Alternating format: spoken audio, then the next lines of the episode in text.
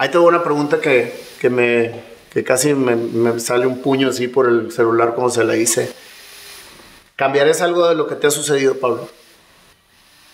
Híjole, te la bañaste con esa pregunta. Te voy a dividir la respuesta en varias partes. Qué bueno que estoy sentado.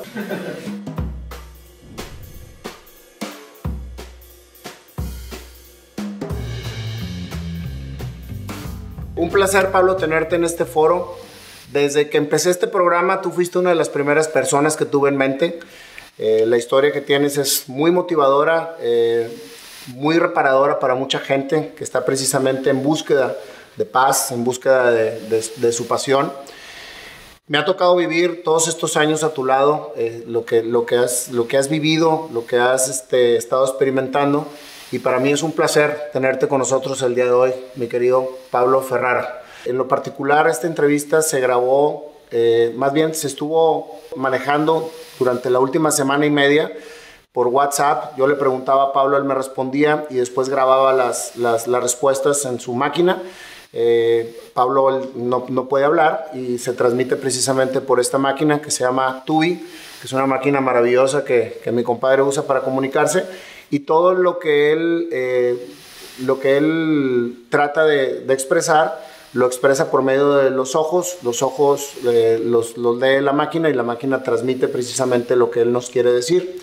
Entonces, las respuestas que están, que están en la entrevista grabadas fueron previamente hechas por Pablo y por mí, por lo que si nos, nos enfrentamos con alguna dificultad técnica, sean de toda, sea de su comprensión. La primera pregunta, mi querido Pablo, es, ¿Quién es Pablo Ferrara? Platícame cómo fue tu niñez, cómo fue tu juventud. Pablo Ferrara nació en Monterrey en 1966, quinto de los seis hijos de Chepe Ferrara y Chelito Fernández. Vivió su infancia llena de convivencia familiar, muy cerca de los primos y a pie. Íbamos a pie a todos lados. Al kinder me llevaban mis hermanos caminando. La primaria la teníamos a menos de un kilómetro. Si busco recuerdos de su infancia, las imágenes que encuentro son jugando en la calle hasta el anochecer, la rosca de chocolate que preparaba todos los viernes Alejandra la cocinera y los concursos de comer tortillas de harina más rápido de lo que salían del comal. Pablo era el niño más gordito, por mucho de toda la familia. Después empezó a estirarse, siendo el más alto de la escuela fue titular de la selección de básquetbol. Nadie le pudo quitar ninguno de esos dos títulos por años hasta que terminó secundaria. En esa época sintió la necesidad de hacer algo más y empezó a dar catecismo en barrios desprotegidos y a salir de misiones a Chihuahua y Chiapas. En prepa Pablo conoció a sus primeros amigos de vida, que lo son hasta hoy. 35 años de amistad. También conoció el trote, que sustituyó al básquetbol. Como era muy alérgico y siempre amanecía mormado, correr en las mañanas para despejar las vías respiratorias se convirtió en un hábito diario. Un hábito que se convirtió en droga. El día que no corría no rendía igual. El último cálculo que hice fue que corrió cerca de 30.000 kilómetros en 30 años. Si la enfermedad no lo hubiera detenido, seguramente ya hubiera trotado el equivalente a una vuelta al mundo. Así empiezan mis historias de amistad, deporte y servicio social. Desde muy, muy pequeño, Pablo, fuiste muy inquieto. Me sé tu vida también por, por otro lado que me lo has platicado. Y siempre con la energía de hacer lo que te apasiona, con la energía de ayudar a los demás, con toda esa actitud que, siempre te, caracteriza, te, te, caracterizó y te sigue caracterizando de ser luz en donde llegues, de ser la parte que todo el mundo espera para poder estar a tu lado y simplemente sentir la energía que, que, transmites, Pablo. ¿Cuál es tu pasión? ¿Desde qué edad la encontraste? Porque pues, es mucho, o sea, todo, todo, todo es este deporte, etcétera. Pero ¿cuál es la pasión que verdaderamente tienes eh, o tenías en el corazón y sigues teniendo de cierta manera? Definitivamente me considero una persona apasionada. Así que no puedo hablar de una pasión, tengo que hablar de varias. Primero, la arquitectura. Desde niño supe que quería ser arquitecto. Yo creo que se puede decir que pilié porque mi padrino de bautizo, de pila bautismal, es arquitecto. De niño mis juguetes favoritos eran de armar, los tuve de madera, plástico, metal. Yo estaba conscientemente practicando para lo que quería ser de grande. Estudié en el TEC, pero desde los 17 años trabajé en diferentes despachos cuando podía. Después seguí estudiando en Italia y desde los 24 años puse mi despacho. Seguramente has sentido esa sensación de perder la noción del tiempo haciendo algo. A mí me sucedía dibujando en el respirador. Y ahora que no puedo levantar un lápiz, cuando tengo una idea en la cabeza, Cierro los ojos y la dibujo a total detalle en mi mente con todo y medidas, soluciones estructurales, y cuando está lista, se la describo a otro arquitecto y la dibuja de volada. La segunda pasión, que también descubrí de niño, es hacer algo por bien de los demás. Siempre me inscribía en los grupos de las iglesias y de la escuela, en las mesas directivas y ya en la vida profesional tenía claro que a los 50 años quería dejar de trabajar por necesidad y dedicar la mayor parte de mi tiempo a obras de beneficio social y es exactamente lo que hago ahora. Otra de mis pasiones es participar en los deportes. Desde prepa me hice prácticamente adicto a hacer deportes individuales, con la gran satisfacción de encontrar en ellos salud y amigos tú entre ellos. Y la cuarta pasión, y la que vivo más intensamente actualmente, es escribir. Ya me gustaba, pero cuando me dijeron que me quedaban tres años de vida, la tomé más en serio como forma de dejarles un testimonio de vida a mis hijos, pero ya trascendió de eso. Ahora quisiera que el día tuviera más horas para leer, investigar, meditar y escribir más. No me queda la menor duda, Pablo, que todo lo que haces lo haces en grande y no hay limitaciones para ti. Me acuerdo cuando estabas precisamente mandando los reportes, cuando empezó la enfermedad, Pablo nos mandaba a todas las personas allegadas a él un reporte de lo que iba sintiendo y lo que iba, lo que iba incrementando su enfermedad y lo que iba sucediendo con su, con su vida, con su persona, los cambios que tenía, que estaba experimentando. Y pues lo que empezó como un reporte terminó como un bestseller, un libro muy leído que se llama Voluntad de Acero, este, que, finalmente sacó Pablo y que platicaremos en un rato más porque realmente es un libro que, que conjunta todos los, todos los reportes, pero de una manera mucho más explayada. Las respuestas que me estás dando ahorita son el triple de lo que me escribiste, entonces en realidad siempre has tenido la cualidad de poder transmitir a la gente sin ninguna limitación lo que de tu corazón sale y ahorita que mencionabas la parte de, del dibujo mental, me, me, queda claro, Pablo, que, que uno mismo se pone las limitaciones y que la pasión puede seguir dándose y puede seguir dentro de ti, aunque no la puedas realizar de manera física. Me encantó cómo lo describiste, el hecho de que cuando te imaginas algo, cuando lo plasmas en tu mente, lo diseñas y lo dibujas en tu mente y es muy fácil que te lo capte una persona porque está tan bien hecho y tan perfecto como todo lo que hiciste que es muy fácil que lo puedas transmitir. Pablo fue ganador de varios premios de arquitectura muy importantes. Eh, la última casa del TEC que, que, hiciste antes de que te llegara la enfermedad fuertemente fue premiada con, como una de las, de las casas más, más, más bonitas que ha tenido el TEC. Y me queda claro que cada obra que haces ha sido espectacular en todos los sentidos, Pablo. Entonces, eh, lo que me estás platicando, lo que le estás expresando a la gente es que no hay límites, simplemente es tener la voluntad de hacerlo, aunque no lo puedas hacer humanamente hablando, todo se puede realmente con el corazón. Y pues cada una de las, de las pasiones que, que, fuiste descubriendo en tu vida las, las has ido cumpliendo con, con siempre arriba de tus expectativas. ¿Habrá alguna en lo particular que hayas dejado en el camino por alguna situación y que te quedaste con ganas de hacerla, Pablo? ¿Alguna pasión que no fuiste, que no terminaste o que no hayas terminado de superar?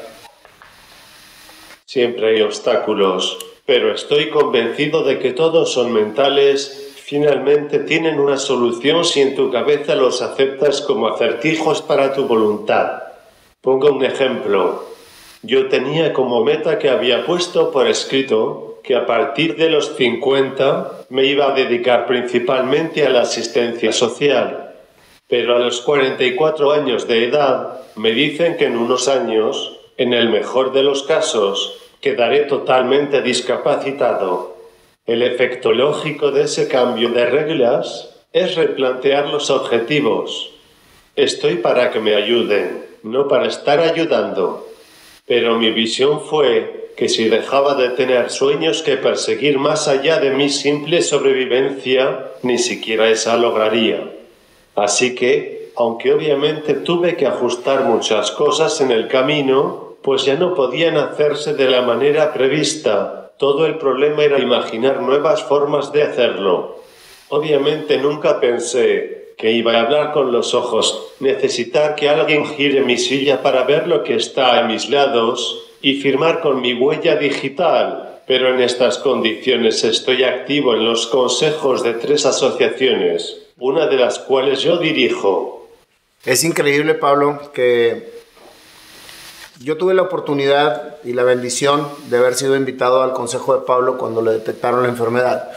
Y una de las cosas que, que platicábamos en ese consejo era de qué manera iba a poder seguir haciendo lo que, lo que te gustaba, de qué manera iba a poder seguir activo sin tener actividad física, de qué manera podía realmente seguir contribuyendo con el mundo.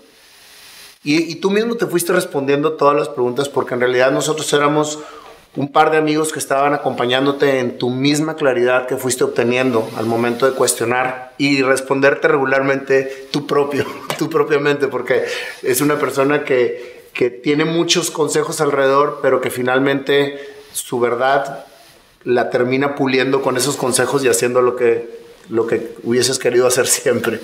Y él solo fue encontrando precisamente la manera de seguir activo, de seguir transmitiendo. Ahorita el hecho de que digas, sigo siendo miembro de tres consejos y uno de ellos, eh, uno de ellos eh, yo lo dirijo, es precisamente las ganas de seguir siendo lo que quieres ser, teniendo lo que quieres tener, aunque no seas realmente la persona que quisiste haber sido en el sentido físico. Y ya lo hemos platicado. Entonces, aquí es donde viene precisamente la fortaleza mental, la fortaleza del alma, la fortaleza del corazón y sobre todo la fe con la que siempre has navegado, Pablo, que creo que es una de las cosas que más, más te han fortalecido en, todo este caminar. La fe en Dios, la fe en que puedes, la fe en que los, las cosas que tienes que cambiar las has cambiado de manera positiva para poder seguir siendo y transmitiendo y viviendo la manera en la que te toca vivir la vida. ¿Cuál ha sido el mayor reto de tu vida, Pablo? El mayor reto de mi vida ha sido aceptarme. Yo pensé que era capaz de controlar todo lo que se refería a mí y todo era mi decisión. Por eso, cuando me di cuenta que mi cuerpo no sería como yo prefería y para lo que yo me había esforzado bastante, me costó mucho trabajo aceptarme. Aceptarme yo primero y luego ayudar a que los demás me aceptaran así. Fue un proceso largo y doloroso pero finalmente liberador, porque no aceptarte es tan pesado como remar todo el tiempo contra corriente. Al momento de que tú aceptas quién eres Pablo, nos empiezas a transmitir, a transmitir a todos nosotros que eres Pablo. No eres la persona que se tiene que ayudar, no eres la persona que tiene que pedirle a la gente de alrededor que le ayuden a subir la silla.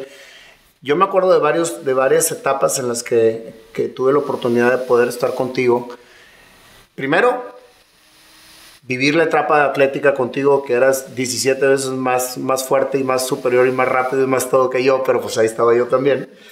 Este, muchas veces entrenamos juntos, aunque él entrenaba los primeros cinco minutos y después iba muy por delante y yo iba atrás, pero finalmente entrenamos juntos.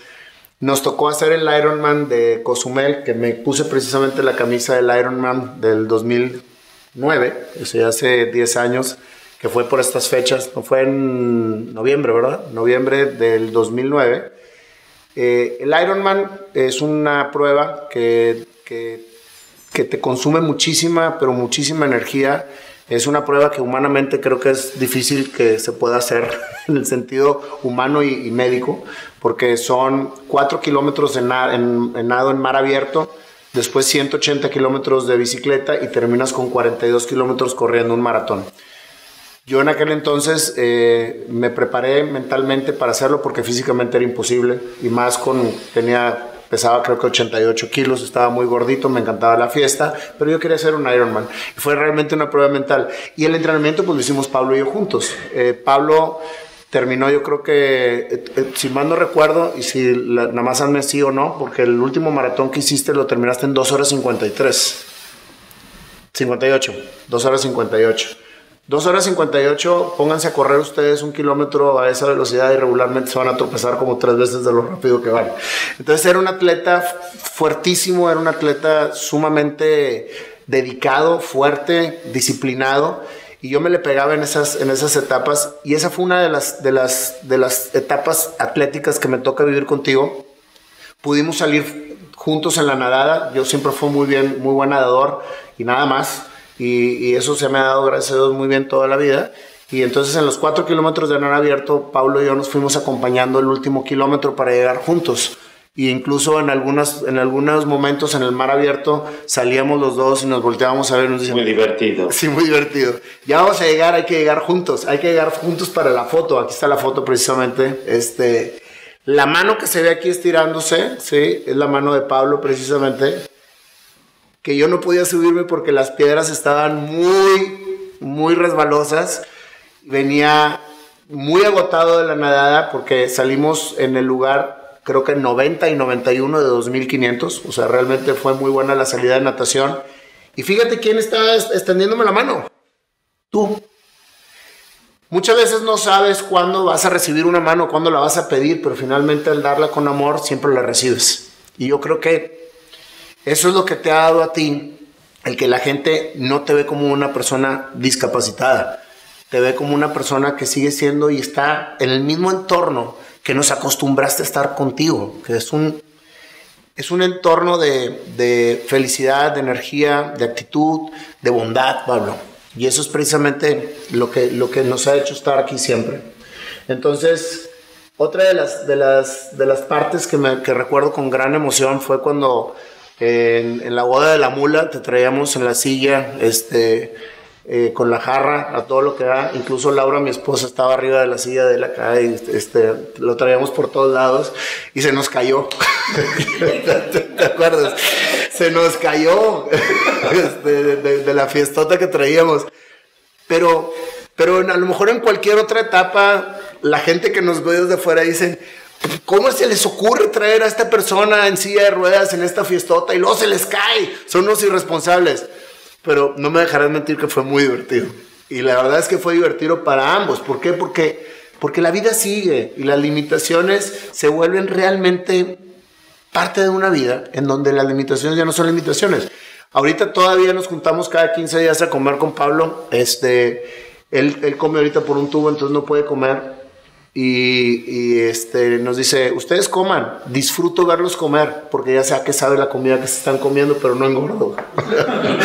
Entonces es, fabuloso. ¿Hace cuánto que te diagnosticaron la enfermedad? ¿Cuál fue tu reacción al saberlo? ¿Y cuál era la opinión médica al respecto, Pablo? Me diagnosticaron hace ocho años y medio, después de un año de síntomas sin explicación. Básicamente lo que me dijeron los primeros cuatro médicos que vi fue que no había nada que hacer, que no se conocían las causas y que la sobrevivencia promedio eran cuatro años. Y como ya iba uno, me quedaban tres. Recuerdo que el primer médico que me dio el diagnóstico me envió con el segundo a confirmarlo, entonces los 15 días entre cita y cita lloraba de miedo porque todo lo que averiguaba sobre la enfermedad era terrible y siempre aparecía la palabra muerte. Pero cuando salimos de la confirmación del diagnóstico, mi reacción fue muy diferente. Nos fuimos Yolanda y yo directo a orar al Santísimo, y ahí mis ideas se ordenaron. Decidí no perder tiempo buscando los porqués y empezar a buscar los paraqués. Porque pensar en los paraqués son ver hacia el futuro y en ese momento empecé a construir mi pronóstico en lugar de apegarme al que me dieron. O sea que el doctor te dijo que te quedaban cuatro años de vida, ya llevabas uno, entonces te quedaban tres. Yo me acuerdo que ahí fue cuando precisamente nos invitas al, consejo, un poquito antes, ¿no? y que me decías, bueno, pues me quedan tres años de vida, necesito planear muy bien porque pues tengo que, que dejar todo arreglado. Fue, fue realmente todo una, una bendición haber sido parte de, pero el vivir con él, el tema de, de, la preparación de tu partida, en alguien que quieres tanto, y que te lo van avisando y te van diciendo, y en tres años me voy, en tres años me voy a morir, y necesito precisamente dejar todo arreglado en las partes de mi vida y para eso los invito a ustedes, para que me acompañen. Yo creo que el que más recibió ayuda en todo eso fui yo, de todo lo que vivimos y de todo lo que experimentamos. Fue un grupo muy amoroso, muy, muy completo, porque había gente para cada una de las especialidades que Pablo decidió en ese momento eh, tener a su lado y fue un aprendizaje, cada junta de consejo muy fuerte, muy tremenda, muy, muy positiva. Y pues realmente el resultado es que no fueron tres años. Ahorita sigues vivito y coleando. O sea, y la verdad de las cosas es que el pronóstico, aunque sea médico y aunque sea científico, es un pronóstico, no es una realidad. Es algo que, que con actitud, con mente, con fe, puedes terminar eh, venciendo. Y la prueba es que aquí estás, Pablo. Y realmente estás y estás viviendo como tú quieres estarlo viviendo en este momento. Me dices que cuando, cuando te diagnostican y que te dicen que son tres años y, pues fue una situación de miedo, fue una situación de, de, angustia y tu investigación precisamente denotaba que todo era, era indicado a morir, tuviste de repente un, un como paro en el camino y cambiaste esa manera de ver las cosas y todo lo pusiste en propositivo y empezaste a crear todo lo que creaste y hacer lo que eres. ¿Qué fue, qué, ¿Cuál fue ese momento, Pablo? Lo que me hizo tomar esa decisión fue pensar en mi familia. En ese momento nuestros tres hijos eran adolescentes, quizá la etapa en la que el ejemplo del padre tiene más peso porque la mamá va terminando el proceso de incubación donde la protección es predominante y en la adolescencia ya ellos tienen que tomar sus decisiones y lo que necesitan es acompañamiento y modelos. Si me convertía en un papá agachado, arrastrado por las circunstancias, ese ejemplo los iba a marcar. Si me dedicaba a quejarme y lamentarme, la atmósfera en nuestra casa hubiera sido destructiva para todos Buscar el porqué de las cosas es ver al pasado. En cambio, buscar el para qué es buscar en mis habilidades, para sacar no solo lo mejor de cada circunstancia, también aprovecharla para trascender. Además, eso es muy conveniente y contagioso, porque todos queremos estar con el alegre, el que sueña, el positivo. Y yo ni me quería quedar solo, ni quería hundir a mi familia en un pozo. Yo me acuerdo precisamente de eso, Pablo, nada más que te lo tenía que preguntar para que lo dijeras. Decidí realmente empezar a vivir lo que me toca vivir. Y fue precisamente cuando empezó todo ese cambio. Después de que, de, te, del diagnóstico, en donde sabías que te quedaban tres años, ¿cómo decidiste planear tu vida? O sea, ¿cuáles fueron los pasos que, ya, ya, decidiste que lo ibas a ver en propositivo? Dijiste, tengo que planearlo. ¿Qué fue lo que realmente hiciste para, para lograrlo? Gracias a Dios superé esa barrera, pero efectivamente tuve que hacer un plan de salida en el que incluí lo laboral, financiero, familiar, espiritual. Pero al poco tiempo me di cuenta que no se trataba como en las películas de cumplir tu último deseo. Para nada es así. Prepararte es simplemente estar consciente de que todo es finito y estando consciente de que no tienes control, disfrutas más lo que sí puedes. Aprovechas lo que tienes porque no sabes cuánto más estará para ti. Haces lo importante y no lo urgente y vives realmente. Fíjate que quizás hubiera sonado un poquito repetitiva la pregunta de la planeación, pero precisamente esperaba esta respuesta y la platicamos Pablo y yo. Porque uno trata de planear precisamente la vida conforme lo que tú quieres. Eso es una planeación, ok, es, es bueno proyectarlo, es bueno tenerlo claro pero no tiene que ser el plan lo que te rige lo que vives diariamente. O sea, tiene que ser la vivencia como tal y disfrutar lo que estás viviendo y estar precisamente presente en el ahora, en disfrutar, en mirar, en amar, en comunicar, lo que te hace realmente estar plenamente en el ahora y gozando lo que te toca vivir y gozar. Y yo creo que tú, en lo particular, has sido un gozador de lo que te ha tocado vivir ante las circunstancias que te tocaron vivir. Porque realmente, Pablo, las veces que, me ha tocado convivir contigo, que son muchas en diferentes circunstancias, siempre tienes una actitud increíble. O sea, siempre estás con una sonrisa que dices tú, bueno, pues a lo mejor es de lo, de lo, que puedo hacer, pero finalmente lo haces de corazón y lo sabes y eso es precisamente lo que nos transmites. Y eso es lo que te toca vivir, Pablo, porque de lo que planeaste ni siquiera se dio porque finalmente sigues aquí. Toda la planeación que se hizo fue precisamente para tres años y ahorita ya pasaron casi nueve años y seguimos precisamente platicando y ya todo el plan que se tuvo y que se hizo, pues ya quedó atrás, porque ahorita el señor ya hizo un Ironman completo con sus amigos, estando en la condición que está, y es algo que, es, que fue muy, muy eh, famoso cuando lo hiciste con, con Memo, con Roberto y con este Arturo Williams. Se aventaron los tres con, con Pablo en, en, su silla a hacer el Ironman completo en el mismo lugar en que lo hicimos en Cozumel, pero ahora con estas circunstancias. Y todo lo que has vivido, Pablo, ha sido ya diferente a tu plan. Entonces, la planeación fue una proyección sobre algo que terminó no sucediendo y terminaste excediendo todas las expectativas de lo que realmente pensábamos que iba a suceder. Ya fue al pico del águila, este, lo subieron también en la silla de ruedas, este, ya corrió el maratón de la Isla del Padre, en donde Laura, mi esposa y yo tuvimos la gran bendición de acompañarlo. O sea, el Señor está más activo que muchos que podemos estar activos y no lo estamos. Y eso es precisamente uno de los ejemplos más grandes que estás dándole a toda la gente que te rodea. O sea, no puede no puede comer y está comiendo por el tubo, pero sí le estamos dando tequila y ron cada vez que va a comer con nosotros los martes, pues porque dice, eso sí puedo, porque es líquido. Y precisamente eso es lo que te hace que todo el plan y la proyección hayan sido cambiados por lo que realmente estás viviendo día a día, Pablo. En estos años que llevas con la enfermedad, ¿qué papel ha jugado tu familia, Pablo?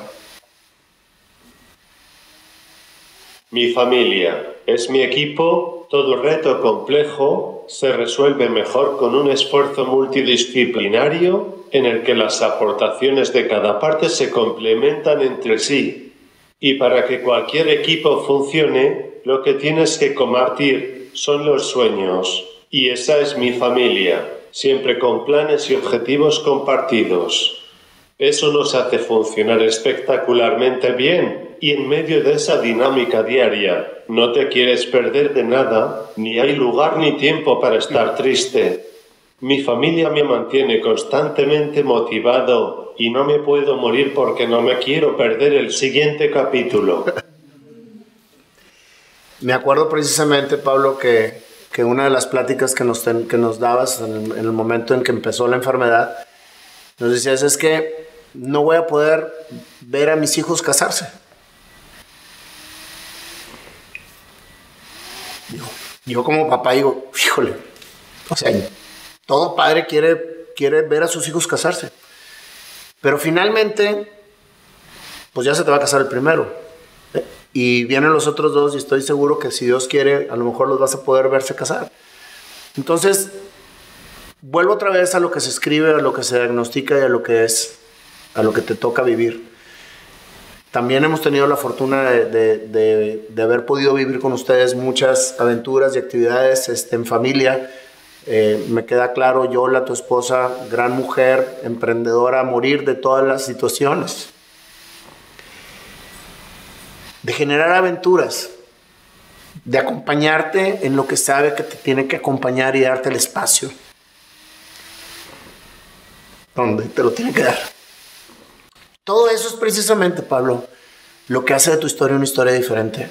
Una historia que pudo haber sido trágica, una historia que pudo ser, o que, ha tenido precisamente sus, caídas y sus, y sus bloqueos, la han sabido convertir en una constante aventura. Acabas de estar esquiando. O sea, no, no hay que te paren. Y eso es precisamente lo que todos alrededor de ti tenemos que aprender de, lo que has hecho con tu vida, Pablo. No me podía dejar de quebrar porque la verdad es que ha sido para mí una bendición por haber vivido contigo todos estos momentos y al lado de tu familia con lo que has hecho. Dejaste de hacer muchas cosas, pero te acoplaste a tu vida, a lo que te tocó vivir. ¿Qué cosas haces ahora que no hacías antes, Pablo? Que, que eran muchas y ahora sigues haciendo muchas, pero son diferentes. Ahora medito y hago oración mucho más, veo más a mis amigos, leo mucho más y hago viajes más largos. Y hago cosas que me llenan mucho que no hacía antes, como escribir y dar conferencias. Es increíble cómo,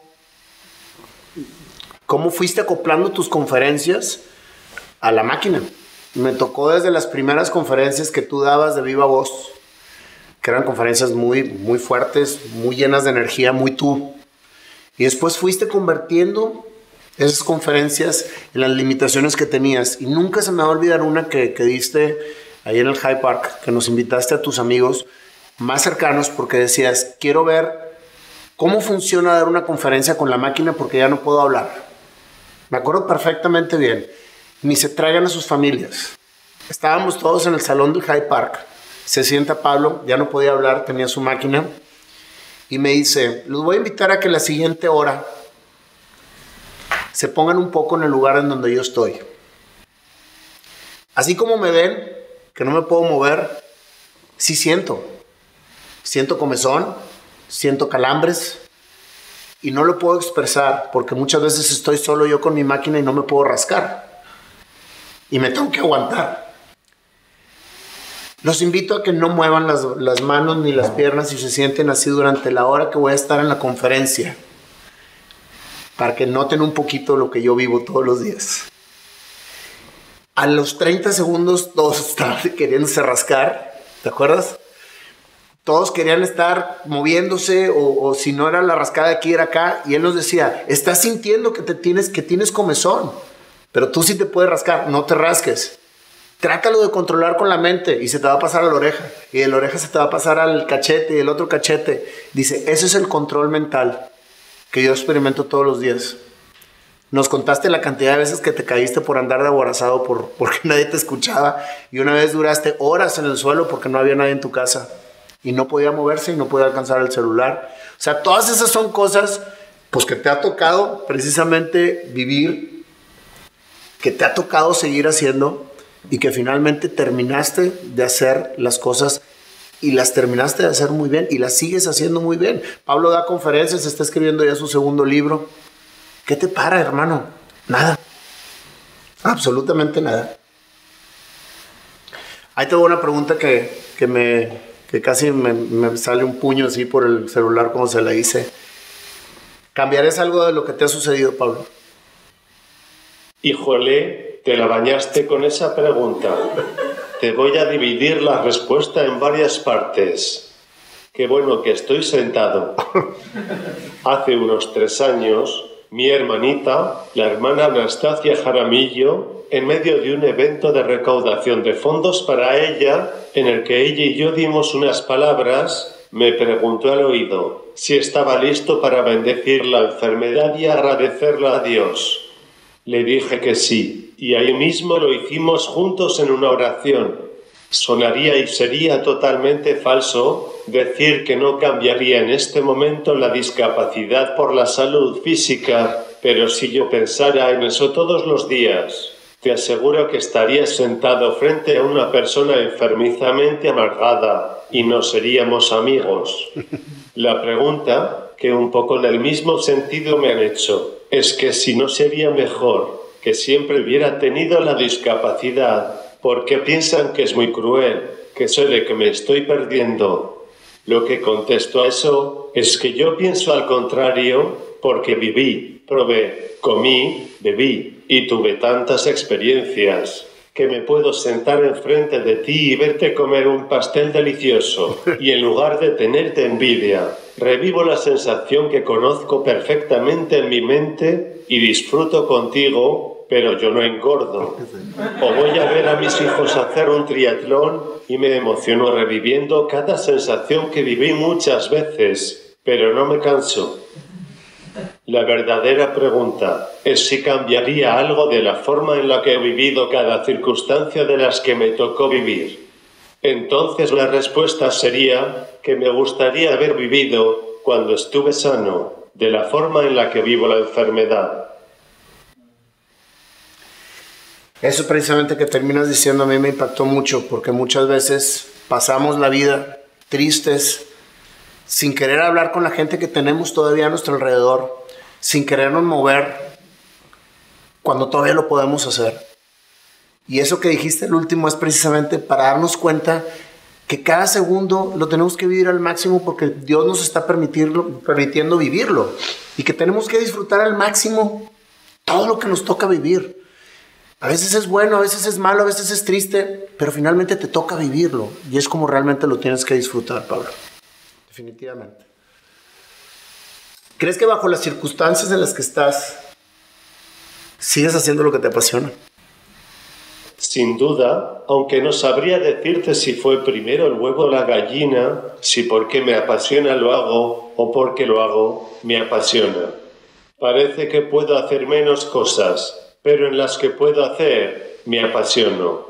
Es muy lento escribir con los ojos, pero aprovecho todo el tiempo que toma que me muevan, vistan o hacen, meditando y pensando que voy a escribir.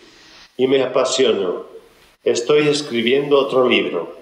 Quería ayudar realmente a cambiar el pronóstico de los pacientes con la misma enfermedad que yo en México y estoy aprovechando el poder de convocatoria que gané en este proceso y son las habilidades de otros las que ejecutan mi sueño. Yo solo transmito mi pasión.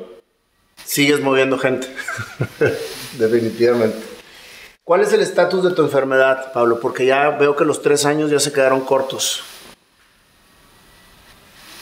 El curso de la enfermedad siguió el ritmo de la degeneración que se esperaba, matando las neuronas responsables de transmitir las órdenes del cerebro a los músculos, impidiéndome mover primero los pies y de ahí avanzando hacia arriba esa parálisis progresiva te va poniendo una serie de retos que derivan en complicaciones, que si no superas, te matan. Casi a los cinco años de inicio de los síntomas, la atrofia llegó a los músculos de la deglusión. Entonces me puse una válvula sobre el estómago, como las de inflar una pelota de playa, y desde entonces por ahí me alimento. Un año después, mi respiración era muy débil y para respirar eficientemente me conecté el ventilador directo al atraqueo, concluyendo con eso mi proceso de adaptación a las nuevas reglas del juego, porque en ese momento la enfermedad ya había hecho todo el daño que podía hacer, por lo que me dieron de alta. Había vencido a la enfermedad, ya no estoy enfermo, solo soy una persona con discapacidades. Por extraño que parezca, la principal causa de muerte entre los pacientes de esta enfermedad es la depresión. Afortunadamente, para esa, tengo mi propia medicina infalible. ¿Venciste la enfermedad, Pablo? Es que cuando le pregunté, ¿venciste la enfermedad? Me respondías, sí, shut. Felicidades.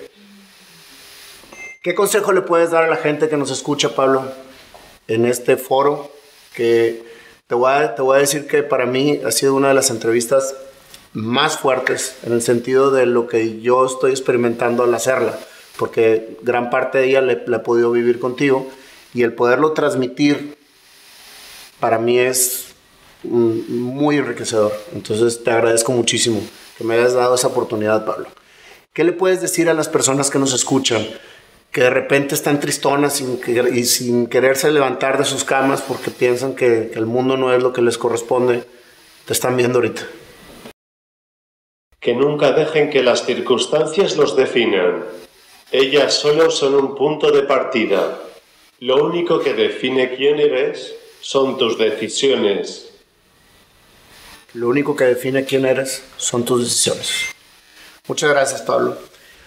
Como parte de todas las entrevistas, hermano, te vas a quedar con tu canción. Así que vamos a ver qué sale de todo este mar de sentimientos que nos hiciste experimentar para sellar tu entrevista con una canción. Pásale, mi querido Panda. Gracias. Impactado.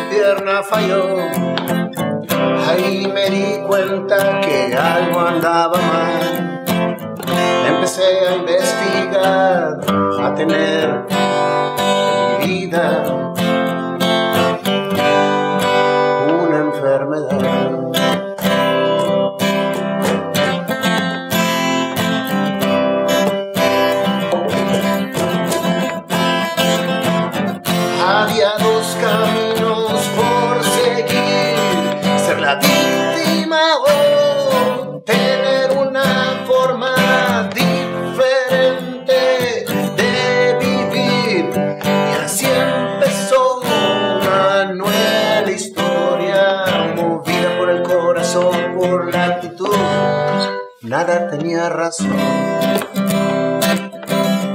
Todo fue saliendo como lo quería Dios, como quería que yo tenga las ganas de vivir, las ganas de transmitir, las ganas de enseñar a toda la gente que me rodea, porque si sufrí, pero siempre hacia adelante para hacer de mí lo que quería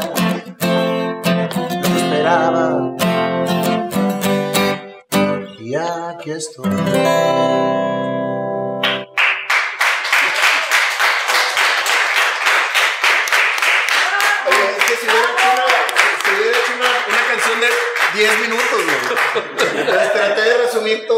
Muy rápida, pero que realmente dejar algo de corazón.